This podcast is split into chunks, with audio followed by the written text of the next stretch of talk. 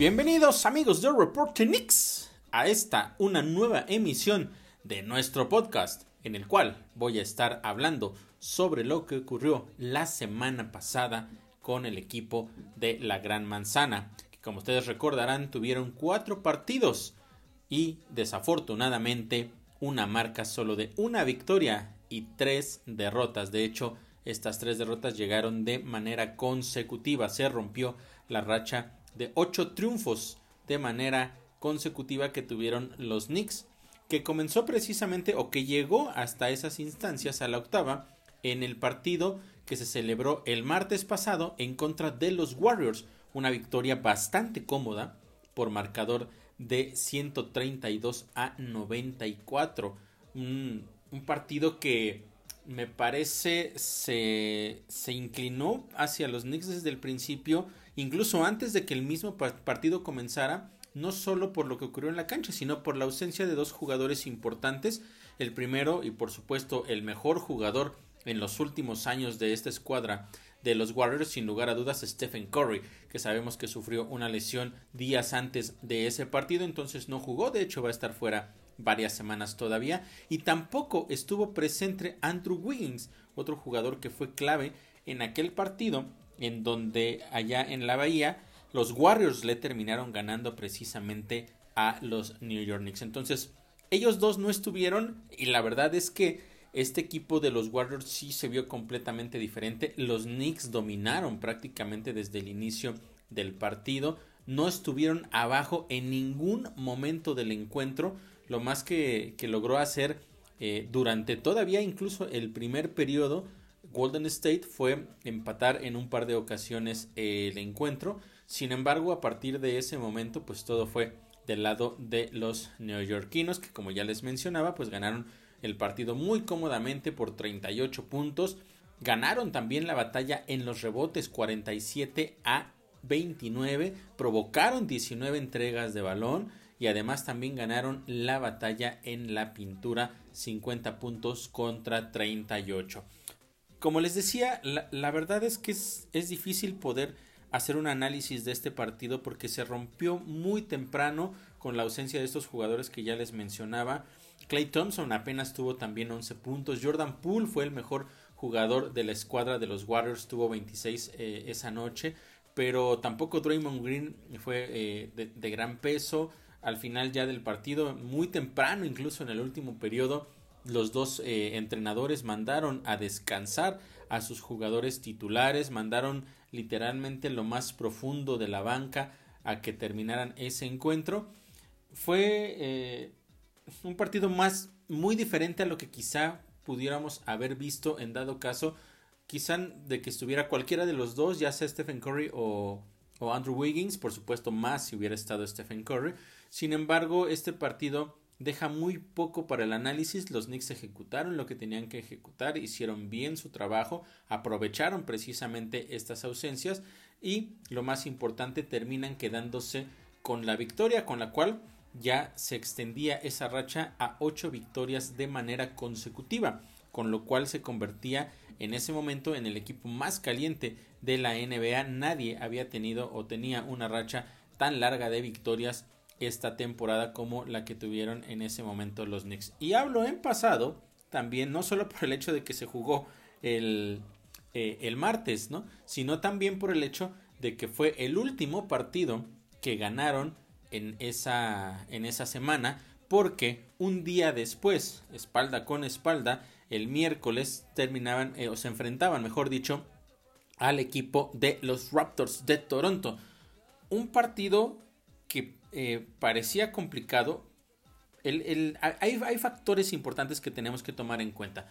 Lo que ya sabemos de la racha con, de victorias de los Knicks, pero también los Raptors llegaban con una racha de seis derrotas de manera consecutiva, que en ese momento era la, racha de derrotas más larga activa en la NBA. Entonces eran polos opuestos, venían los Knicks muy bien, los Raptors muy mal en cuestión solamente de los resultados. ¿Por qué hago énfasis en esto de solo de los resultados? Porque los Raptors venían como un equipo que en efecto tenía seis derrotas consecutivas, pero que habían sido partidos muy cerrados. Habían eh, estado al filo de la victoria en, en los últimos por lo menos cuatro encuentros de esa racha de seis. Y entre esos partidos se encontraba también el que tuvieron, los que tuvieron contra los Nets y en contra de los 76ers. Los dos los perdieron prácticamente en el último momento, pero sí habían demostrado que era un equipo que podía pelearle a los grandes y que iba a ser muy complicado y por supuesto iba a llegar al Madison Square Garden con toda la ilusión de romperle la racha a los Knicks, pero principalmente de ellos acabar con esa mala racha que tenían. Cuando hacía yo la previa, una de las cosas que yo les comentaba era que Pascal Siakam iba a ser el jugador clave. Si los Knicks eran capaces de limitar, porque detenerlo era prácticamente imposible, a Pascal Siakam, por ahí estaba prácticamente la clave del partido, porque él es un jugador que eh, lideraba no solo al equipo de los Raptors en puntos, sino también en rebotes y en asistencias. Entonces, prácticamente toda la ofensiva de esta escuadra de Toronto gira alrededor de este jugador. Entonces, lo que los Knicks pudieran hacer en contra de él iba a ser clave. Más que nada tomando en cuenta porque no había otros jugadores que eh, alzaran la mano cada partido como para tomar en cuenta que alguno de ellos pudiera ser el que terminara ganándoles el partido. Entonces, el enfoque tenía que estar en Pascal Siakam. Sin embargo, ¿qué les puedo decir? Fue una noche eh, complicada precisamente contra él, un jugador al cual no se le pudo parar desde el inicio, empezó muy bien, eh, la primera mitad la terminó con 26.5 rebotes y 5 asistencias. De hecho, eso ayudó a que se fueran con ventaja al descanso por 10 puntos. Entonces, eh, ya desde ahí la noche se veía bastante complicada para los Knicks porque no habían podido detenerlo en ningún momento cuando parecía que intentaban regresar, que se acercaban. Ahí estaba otra vez Pascal Siakam en tiros de media distancia, en coladas, o penetrando y asistiendo muy bien a sus compañeros y fue realmente una de las claves o más bien fue la clave por la cual el equipo de los Raptors se termina quedando con la victoria de 113 a 106 en contra de los Knicks. Una cosa muy rara también es, es el hecho de que eh, los Knicks perdieron muchos balones en esa, en esa primera mitad y eso fue uno de los factores importantes por los cuales se termina perdiendo. ¿Y qué es lo raro? Bueno, es que los Knicks terminaron eh, esa primera mitad con un porcentaje de efectividad del 52% en tiros de campo y un 41% en tiros de 3. Dos porcentajes realmente elevados y bastante buenos. Sin embargo, las 10 pérdidas de balón fueron lo que impidió que los Knicks pudieran hacer más cerrado, por lo menos en esa primera mitad el partido, o en determinado momento, incluso poder haber seguido con la ventaja. Eh, ya después la segunda mitad, el, arranque fue un poco diferente. Ahí sí se mostró un equipo muy distinto. Los Knicks arrancaron ese tercer periodo con una racha de 13 a 2. Se fueron al frente por primera vez. Eh, ahí eh, Emmanuel Quickly fue uno de los jugadores importantes. Consiguió tres triples de manera consecutiva. Es decir, nueve de esos 13 eh, puntos vinieron por parte de Emmanuel Quickly y parecía que las cosas ya empezaban a tomar su ritmo, que empezaban a hacer otra vez esta escuadra que había ejecutado muy bien durante esa racha de ocho partidos y que también había empezado a tener un cambio muy drástico en realidad en el lado defensivo del balón. Sin embargo, no se pudo cerrar bien ese, ese tercer periodo. En los últimos minutos, Pascal Siakam una vez más hizo ese último empuje y terminó no solo recuperando el liderato, sino mandando ese tercer periodo con una ventaja de 7 puntos para los Raptors después de que los Knicks habían estado arriba prácticamente los primeros 8 9 minutos de ese tercer periodo y ahí es o fue justamente cuando nos empezábamos a preguntar bueno qué es lo que está sucediendo puede ser un bajón de juego que que también ya llegaré a ese punto porque lo comenté yo la, en, el podcast pasado. Eh, pero había dudas de qué era lo que estaba pasando, ¿no? Los Knicks en el último periodo llegaron a venir de atrás, nunca recuperaron ventaja, no se pudieron eh, eh, poner al frente en el marcador. Lo intentaron, insisto, en un par de ocasiones, pero desafortunadamente los errores empezaron a llegar y no, no, no pudieron mantener una ventaja que llegaron a tener con tres minutos por jugar. Es decir, con tres minutos estaban al frente y a partir de ahí vinieron los errores, los tiros fallados, los, incluso faltas innecesarias de foul y cuenta que terminaban mandando a la línea al equipo de los Raptors, algunas de ellas hacia Pascal Siakam, una falta por ahí de de Jalen Bronson en un, en un tiro de media vuelta, fue foul y cuenta también. Entonces hubo varios factores que hacia el final nos dimos cuenta que no era el mismo equipo que había estado jugando los otros ocho partidos. No porque los otros eh, ocho partidos donde ganaron hubieran sido perfectos. Porque por supuesto que también en esos encuentros hubo detalles que en determinado momento supieron ajustar bien pero en este partido parecía que no tenían la misma capacidad y se veía desde, eh, desde la primera mitad. De hecho, a pesar de que tuvieron un muy buen tercer cuarto, por lo menos los primeros minutos, sí se sentía esa, esa inquietud de que era un partido que se podía perder. Más que nada por lo que yo les mencionaba, que Pascal Siakam poco a poco iba aumentando la cantidad de puntos, aumentando la cantidad de rebotes y también de asistencias. Y bueno, al final los Knicks con tantos errores en, los últimos tres minutos ya no pudieron venir de atrás y terminan perdiendo, como les mencionaba, 113 a 106. Una derrota que dolía porque era en casa, dolía por el hecho de que eh, era, estaban en contra del equipo que llegaba con la peor racha de derrotas en toda la NBA y que parecía de cierta forma un equipo al que se le podía ganar. Y yo creo que si los Knicks hubieran jugado al nivel que estuvieron jugando los últimos ocho partidos, ese partido lo debieron haber ganado sin ningún problema. Sin embargo, ahí se empezaron ya a notar ciertos detalles que no ayudaban mucho a lo que terminó sucediendo y a lo que se terminó convirtiendo la semana pasada. Se pierde entonces un partido en el cual eh, podríamos decir, ok, era un partido de, noches consecutivas, aunque hay que mencionarlo, los, en el partido en contra de los Warriors tampoco jugaron los titulares todo el tiempo, estuvieron descansados para este encuentro, pero yo lo decía, van a llegar las derrotas.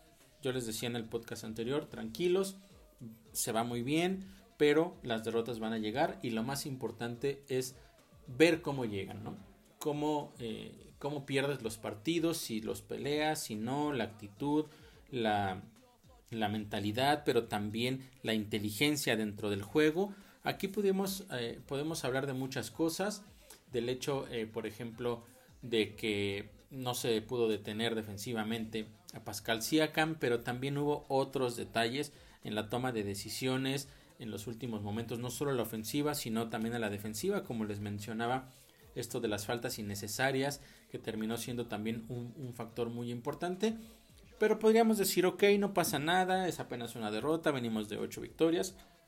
Todo debe de estar bajo control, no nos volvamos locos y, nos vamos a descansar y regresamos después el viernes en contra de unos Bulls a, los cuales ya les ganamos dos veces y de hecho en su casa y el segundo encuentro fue de hecho una paliza. Pero en el partido en contra de los Bulls no podíamos esperar que se repitiera una paliza al igual que, en, ese último encuentro. Se veía más como un partido que iba a ser cerrado, como lo fue el primero, en el cual se termina ganando, pero se tuvo que ir hasta el tiempo extra para obtener esa victoria. ¿Por qué? Porque igualmente lo decía yo en el previo que venían jugadores como de Rosen, como Lavin y también como Busevich que saben precisamente lo que le hace daño a esta escuadra de los Knicks porque se los han hecho en cada una de las ocasiones que han jugado. A excepción de ese partido que fue eh, por una diferencia muy amplia, los demás partidos, yo lo comentaba, se habían definido por seis puntos o menos. O sea, había sido muy, pero muy corta realmente la distancia. Y este partido fue prácticamente lo mismo. La primera mitad estuvo muy cerrada. Ambos equipos estaban muy efectivos porque tiraron por encima del 50% en tiros de campo y también de triples, o sea, no solo en tiros de campo, sino también de tres por encima del 50%, algo realmente extraordinario, lo cual hacía que este partido pues bueno, estuviera bastante cerrado. Ninguno de los dos equipos en esa primera mitad, de hecho, logró tener una ventaja mayor a los 10 puntos. Ni siquiera, de hecho, llegó a los 10 puntos. La ventaja máxima fueron de 7. Y en esos dos primeros periodos, el liderato cambió en 10 ocasiones, solo para que se den una idea de lo cerrado que estaba y cómo prácticamente se convirtió en un duelo de tú a tú y de responder cada una de las canastas. Entonces estaba muy interesante y era precisamente lo que yo les comentaba, que tenía, tendía a ser un partido que se iba a complicar y que iba a ser cerrado y que iba a ser importante que los Knicks supieran cerrarlo y no confiarse por el hecho de lo que había pasado apenas una semana antes en contra de este mismo equipo. La segunda mitad, la realidad es que se mantuvo por el mismo nivel, ¿eh? nunca hubo una diferencia tan amplia. Los Knicks estuvieron prácticamente al frente por todo el partido hasta que llegó el último tiro. Los Knicks tenían ventaja, eh, perdón, no el último tiro, el último minuto.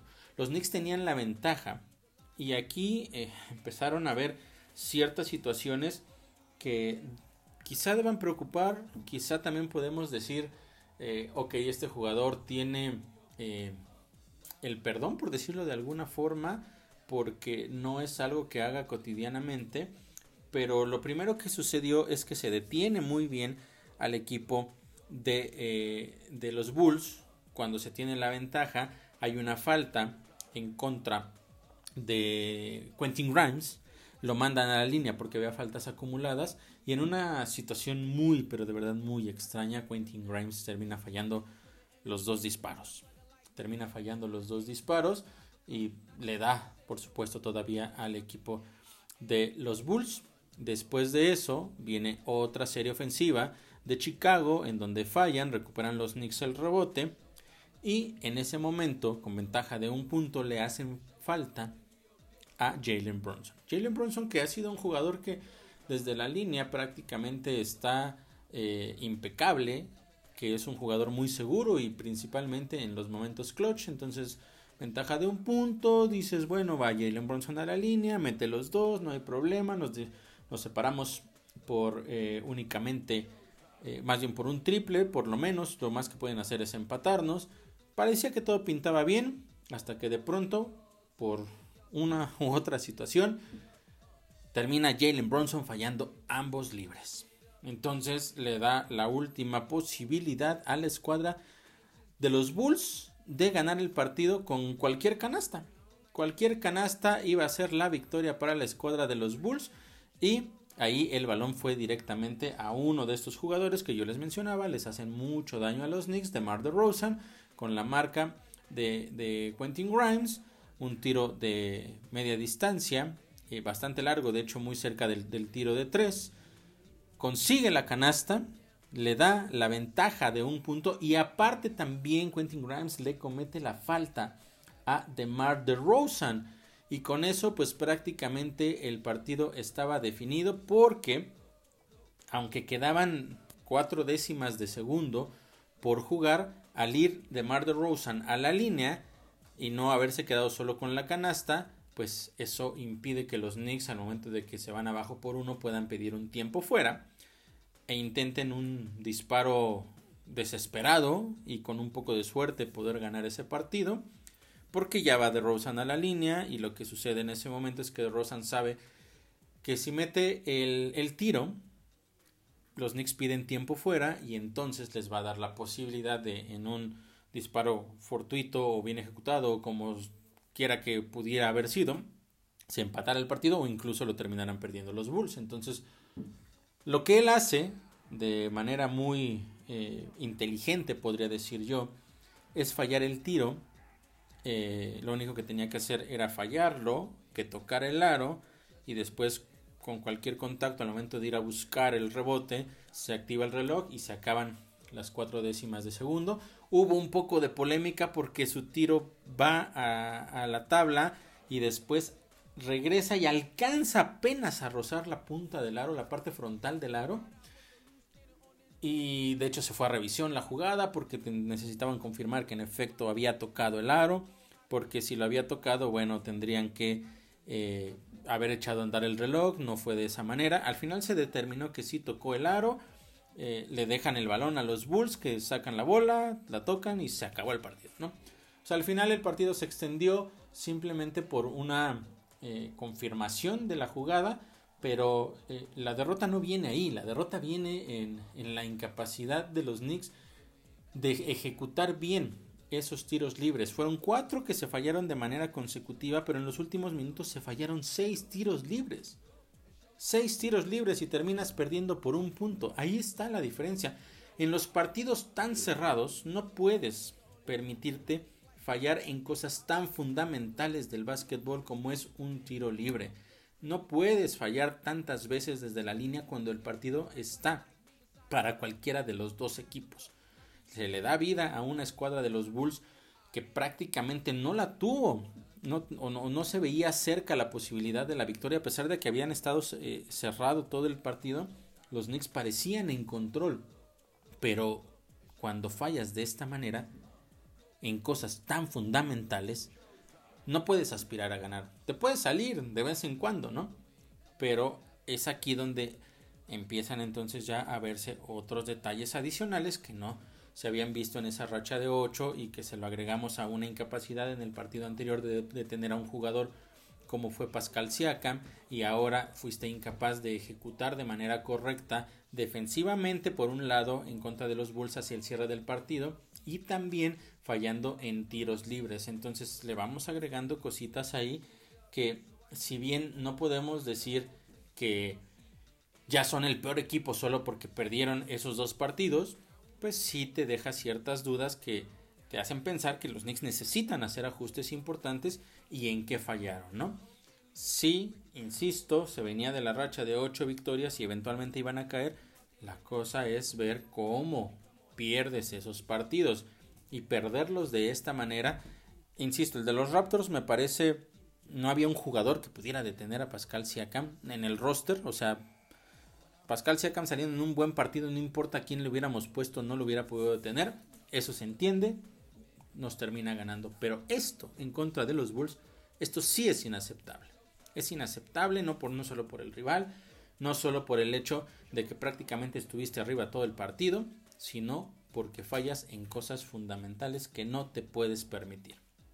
Segunda derrota consecutiva entonces y venía ahora el partido en contra de los 76ers. Otro partido muy complicado porque ya se les había ganado en aquel primer partido que de hecho fue como visitante allá en Filadelfia, en donde fue complicado de tener a un par de jugadores, Tobias Harris, pero principalmente a Tyrese Maxi, que Tyrese Maxi no eh, jugó en este partido.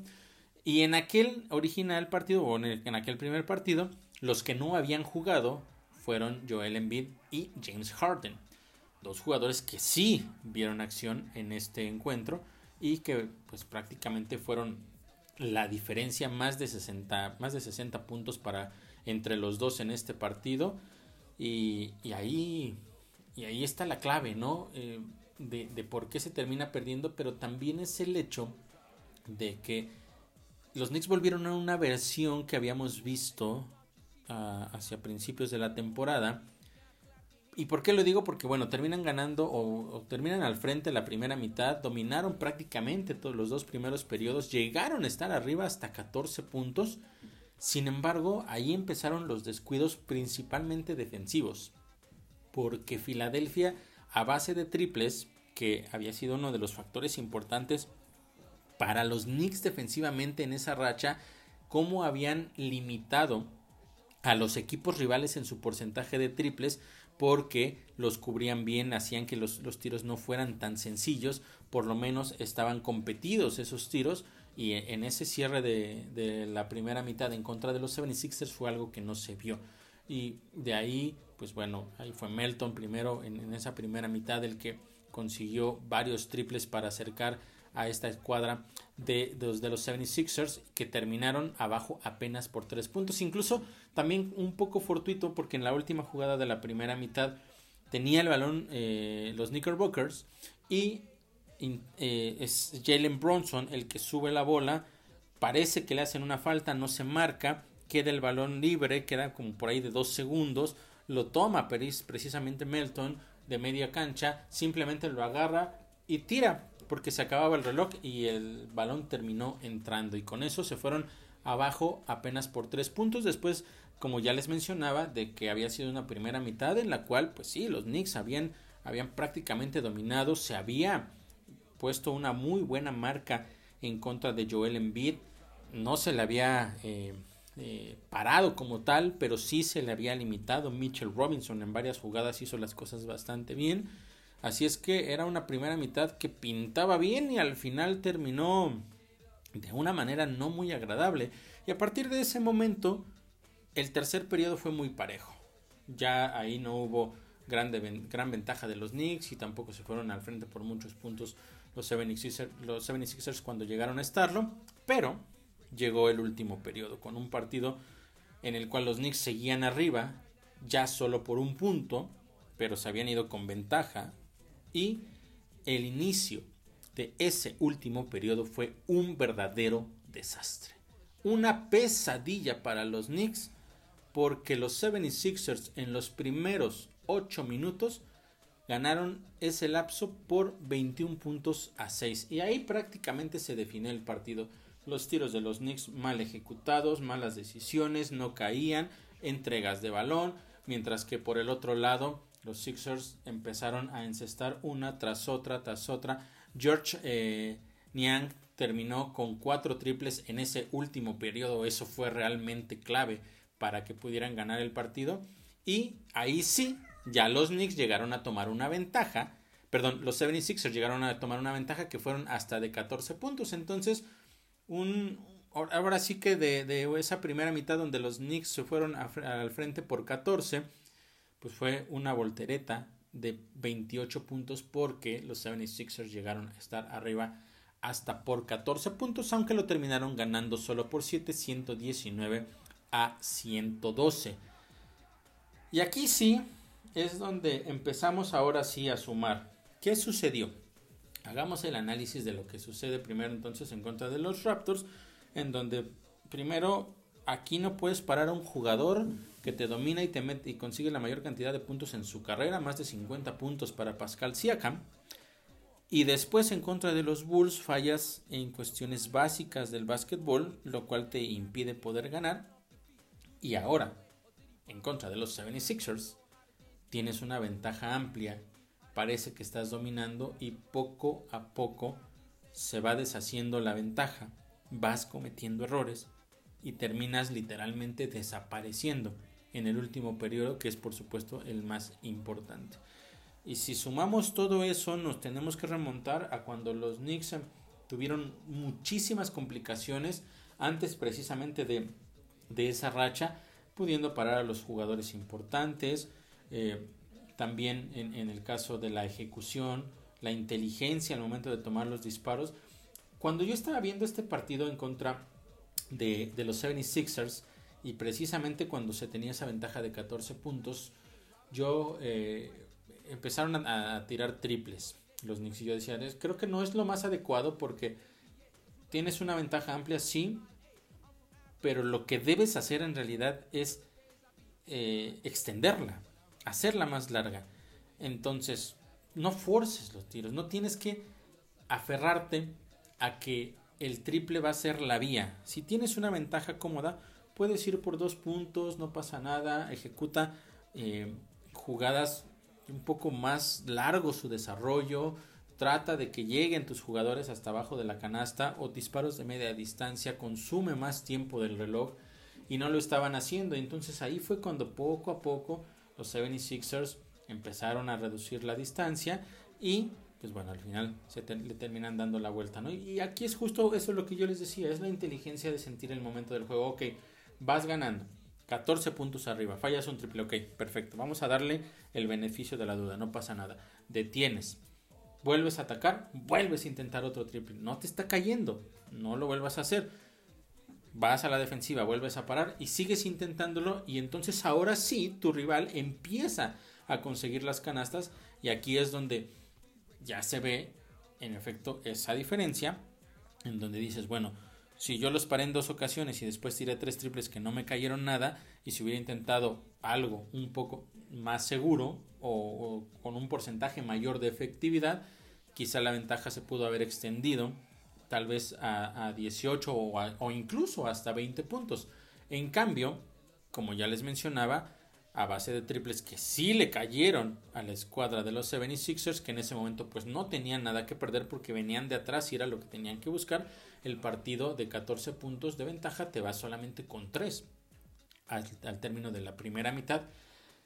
Y es justamente esto, es, es, esa inteligencia de sentir el momento del juego, decir, no, no les voy a dar el control, no les voy a permitir que puedan despertar que fue lo que sucedió, por ejemplo, contra el equipo de los Warriors, al principio cerrado, pero vieron que era un partido que tenían que ganar de una manera quizá cómoda y al final se termina ganando así. Entonces, ¿qué tienes que hacer? Ejecutar. Tienes que ejecutar muy bien, tomar decisiones correctas y de esa manera la ventaja se hace cada vez más amplia y aun cuando hay jugadores importantes, como era el caso de Clay Thompson, que sabemos que en cualquier momento se enciende, puede eh, hacer que las cosas se emparejen pues no se le dio la oportunidad. En el caso de los 76ers, se les da la oportunidad y tienes ahí a Harden que empieza a meter triples, tienes a un Embiid que te empieza a dominar en la pintura y luego si le agregas a otros jugadores que levantan la mano en la primera mitad, como ya mencionaba Melton, con varios triples y después en la segunda mitad específicamente en el último periodo Niang, pues hay poco que puedes hacer, ¿no? O sea, no solo no estás parando a los dos jugadores más importantes de la escuadra de los 76ers, sino que estás permitiendo que otros que no son ellos dos empiecen a atacarte y acribillarte detrás del área, detrás del arco de tres. Entonces, ahí vienen los detalles otra vez. Y, y, la pregunta aquí entonces es, ¿hacia dónde va esta escuadra de los Knicks? Porque no puede ser que termines con una racha de ocho victorias y después empieces una racha de tres derrotas y aparte esas derrotas en casa. Los Knicks habían sufrido mucho jugando en casa. Después de cinco derrotas consecutivas empezaron a llegar las victorias dentro precisamente de esta racha de 8 al hilo y se habían puesto con un récord positivo como locales por encima de 500 por primera vez en la temporada y ahora otra vez están abajo de 500 como locales. ¿Qué cosas han pasado? Eh, creo que el aspecto más importante es la intensidad defensiva.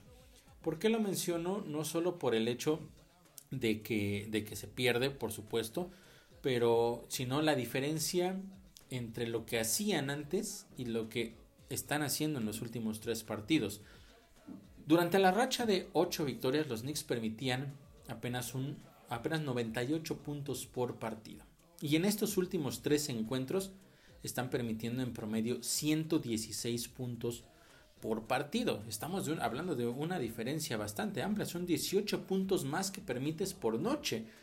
Y a cambio, tú anotabas 115 y ahora solo estás anotando 111. Entonces, ahí es, es la situación. Digamos que la ofensiva quizá no sea a veces tanto el problema, sino más bien los momentos en los cuales las decisiones no son las adecuadas porque los Knicks con un promedio de 111 puntos por partido, si hubieran mantenido un ritmo, digamos, eh, adecuado defensivamente, quizá no que los limitaran a los mismos 98, pero si los limitas a que te metan solo 5 puntos más, 6 puntos más, sigues ganando los partidos. Sin embargo, aquí fue algo que no sucedió.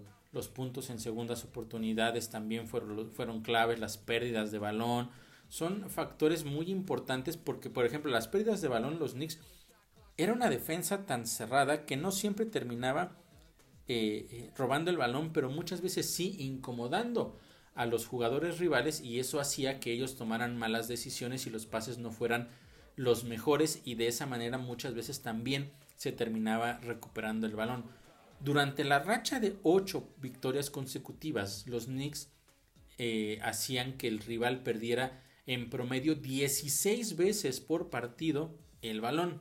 Y en estos últimos tres, solo 6 pérdidas. O sea, ahí está otro de los factores también importantes.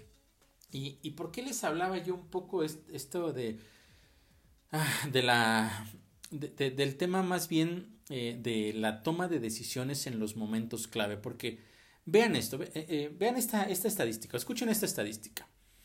Durante la racha de ocho victorias consecutivas de los Knicks, su porcentaje de tiros de campo era del 45% y el porcentaje de tiros de 3 era del 37%. Dos números bastante buenos en realidad. Y ustedes dirán, bueno, sí, seguramente en estos últimos tres partidos esos porcentajes bajaron y por eso perdieron. Pues no. En estos últimos tres partidos el porcentaje de efectividad de los Knicks en tiros de campo es del 51%, 6% más. Y en el caso de los triples es del 42%, 5% más. Entonces ahí es donde te preguntas, ¿por qué están perdiendo? Sí, es, un hecho que también los equipos rivales mejoraron en su porcentaje de tiros, es más o menos eh, equiparable, por lo menos en el, en el caso de los tiros de campo, porque antes los rivales eh, conseguían un 43% y ahora en estos tres partidos fueron un 47%. Es más, sí, pero no es más del incremento que tú tuviste en tus tiros de, campo. Donde sí hay una diferencia importante y es donde habían fallado los Knicks en, en la primera parte de la temporada, era en el porcentaje de efectividad en tiros de tres que le permitían a los rivales. Y es que durante la racha de 8 era únicamente 28% y en estos últimos tres partidos ese porcentaje se elevó hasta el 39%. Ahí está una de las claves por las cuales estos Knicks no están o no pudieron ganar esos partidos y los terminaron perdiendo.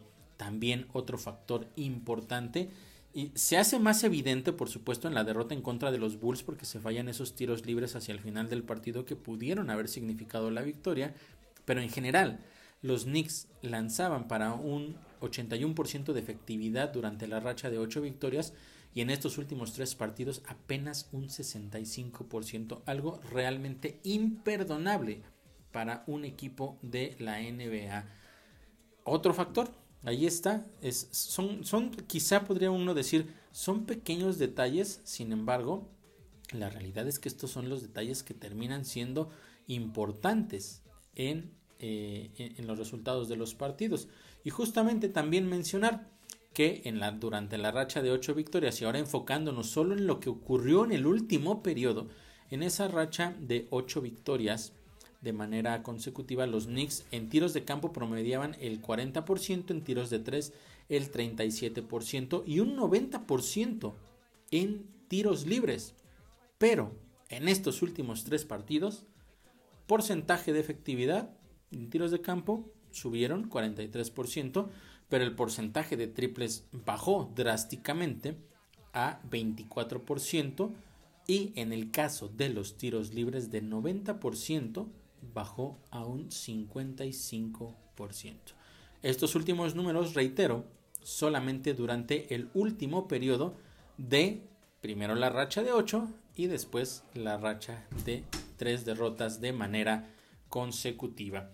Así es que eh, son factores importantes, eh, son numéricamente podrían ser no una gran diferencia, eh, o sea, no estar tan lejos un, un registro del otro. Sin embargo, cuando lo pones eso sobre la duela en los momentos importantes, al momento de ganar los partidos, en esos momentos cerrados, precisamente como el partido en contra de los Raptors que estuvieron al frente en los últimos minutos y no lo pudieron cerrar, en contra de los Bulls que estuvieron al frente y que estuvieron a un par de tiros libres de ganarlo. Y después en el caso de los 76ers estar tan arriba en la primera mitad y desplomarte completamente en el último periodo no se veía desde los partidos contra por ejemplo e, e, en el caso de, de los Hawks específicamente también aquel pésimo partido que se tuvo en contra de los Mavericks en casa. Eh, ¿qué, más podemos decir? No? Es, una situación que debería empezar a preocupar por el hecho de que se empiezan a, a mostrar de nueva cuenta los errores que se estaban cometiendo antes de la racha de victorias y que hacían de este equipo un equipo sin identidad. Parecía que ya la habían tomado en esta racha de, de ocho victorias, donde se hablaba mucho de lo bien que habían hecho, de los grandes ajustes que había hecho Tom Thibodeau. Entonces, ¿cuánto le duró? ¿O qué sucedió? ¿O, fue solamente un momento en el, en lo que sucedía que los equipos hicieran los ajustes necesarios, que encontraran la forma de ganarles y ahora otra vez los Knicks van a caer a una racha de derrotas. Es, es, es un momento clave, este momento me parece muy clave para lo que viene hacia el resto de la temporada. Recordemos que estamos cerrando el año, estamos cerrando el año y se va a venir en febrero, a principios de febrero, la fecha límite para los cambios. Entonces, parecía que ya todo estaba muy bien y que no pasaba absolutamente nada. De hecho, los porcentajes también de, de, puntos se incrementó para Julius Randle, para RJ Barrett, que hay que mencionarlo. RJ Barrett en los últimos partidos, incluso en los últimos tres, incluso en esos últimos tres, eh, ha estado jugando de una manera extraordinaria. Más de 25 puntos por partido, en algunos más de 30. Julius Randle casi siempre arriba de 30. Pero ojo con lo que hace Julius Randle. Casi siempre tiene arriba de 30 puntos, pero por lo menos 25, entre 25 y 28 regularmente llegan en la primera mitad y en la segunda mitad no hay nada. O muy poco de Julius Randle. Pero bueno, está promediando por encima de los 30 puntos por partido. Más de 20 puntos eh, también de Jalen Bronson. Entonces, numéricamente, no están haciéndolo mal. ¿Por qué están llegando estas victorias y por qué están llegando de la manera en que cayeron justamente estas tres de esta semana? ¿Debe haber preocupación? Sí. Creo yo que es momento de, de, de volvernos locos y decir que ya los Knicks está perdida la temporada. No, no es eso. Pero sí creo que después de estas tres derrotas en casa, es momento de reajustar otra vez el equipo, ver qué es lo que está sucediendo eh, en caso de que haya responsables de las derrotas, si es que lo quieren manejar de esa manera, que se, que se hable internamente, que se hagan los ajustes, que se asignen las responsabilidades necesarias a quien se tengan que ajustar, aunque no lo digan abiertamente, pero que lo hagan de manera interna y que el equipo cambie, porque si eso no sucede, vamos a regresar justamente a lo que teníamos hace mes y medio, en donde ya se empezaba a hablar de que si Tom Thibodeau se debe de quedar, que si eh, Julius Randle se debe mantener o no en el equipo. Esta semana, de hecho ayer, después de la derrota en contra del equipo de los 76ers, se pues trascendió el hecho de que al parecer los Knicks eh, habían estado buscando o están buscando la posibilidad de un canje por Tobias Harris precisamente. Entonces eh, son ciertos factores que este momento es clave. El momento después de estar hasta arriba, prácticamente en la élite de la NBA, y después caer tres veces de manera consecutiva y en la forma en que lo haces, este momento de verdad puede ser el parteaguas hacia lo que va a ocurrir el resto de la temporada y de aquí a febrero qué va a pasar, si es que van a venir o no cambios para esta escuadra de los Knicks. Insisto, lo comentaba en el podcast pasado, iban a llegar las derrotas. La forma en la que llegaban era el problema. De manera individual, por cada uno de esos partidos podríamos decir, ok, es la primera vez en mucho tiempo donde un jugador no nos domina tanto como lo hizo Pascal Siakam. Eventualmente iba a pasar. Perfecto, no pasa nada. Dejémoslo atrás. Partido cerrado donde van a venir los errores en el momento clave. Son jugadores, son seres humanos, pueden fallar. Perfecto, no pasa nada. Démosles la oportunidad. Otro partido en el cual te canses al final, donde ya no ejecutes bien, donde eh, no tomes las mejores decisiones en contra de los Sixers. Ok, tenía rato de no suceder. Pero si ponemos todo eso junto en este momento, cuidado. Cuidado porque si los Knicks no despiertan, algo no muy positivo puede pasar. Y también cuidado porque esta semana hay tres partidos, pero el primero de ellos, el primero de ellos es el más peligroso en contra de los Mavericks. Recordemos que fue la última, la última derrota de los Knicks antes de esa racha de ocho victorias consecutivas, en donde literalmente los Mavericks nos destrozaron en el Madison Square Garden, nos humillaron, hicieron lo que quisieron en contra de nosotros.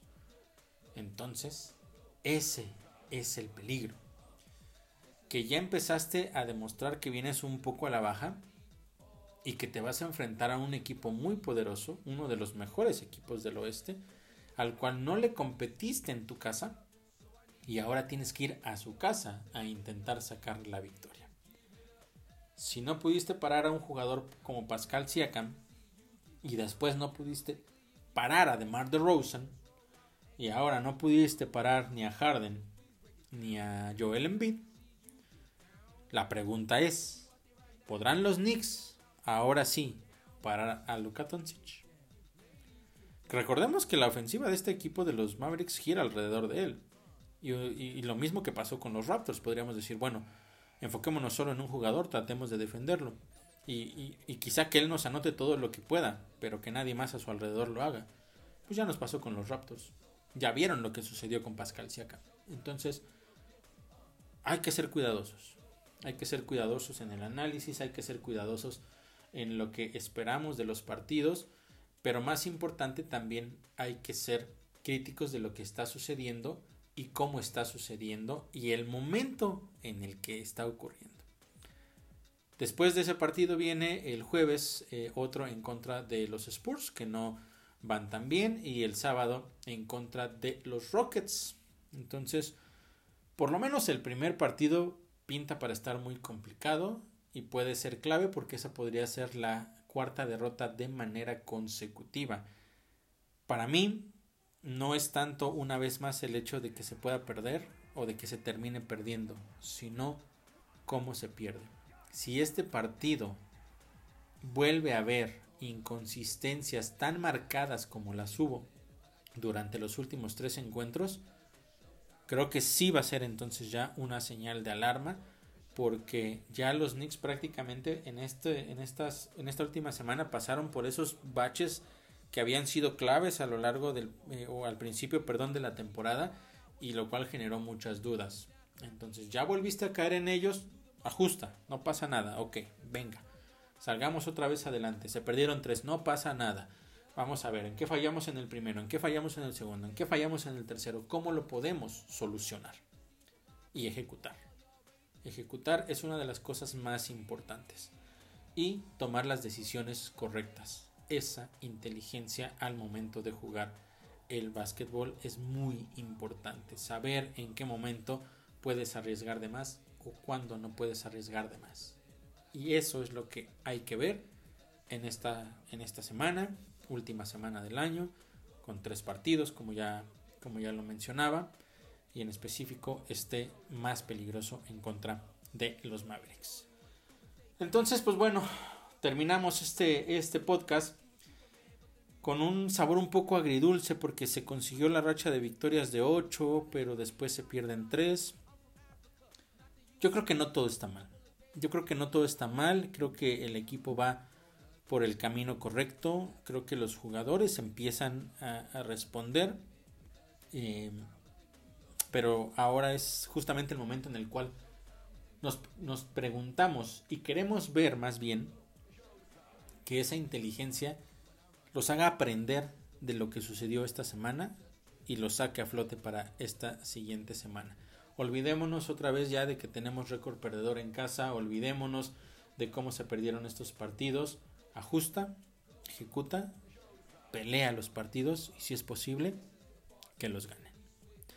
Así entonces termina este, esta nueva emisión de nuestro podcast agradeciendo como siempre que me hayan acompañado y yo eh, pues estaré de vuelta el próximo lunes, ya el primer podcast del 2023 para analizar cómo le fue a nuestros New York Knicks en esta semana, en esta mini gira por eh, el territorio tejano. Muchas gracias por haberme acompañado entonces y nos vemos acá, nos escuchamos la próxima semana en un episodio más de Report Knicks, el podcast.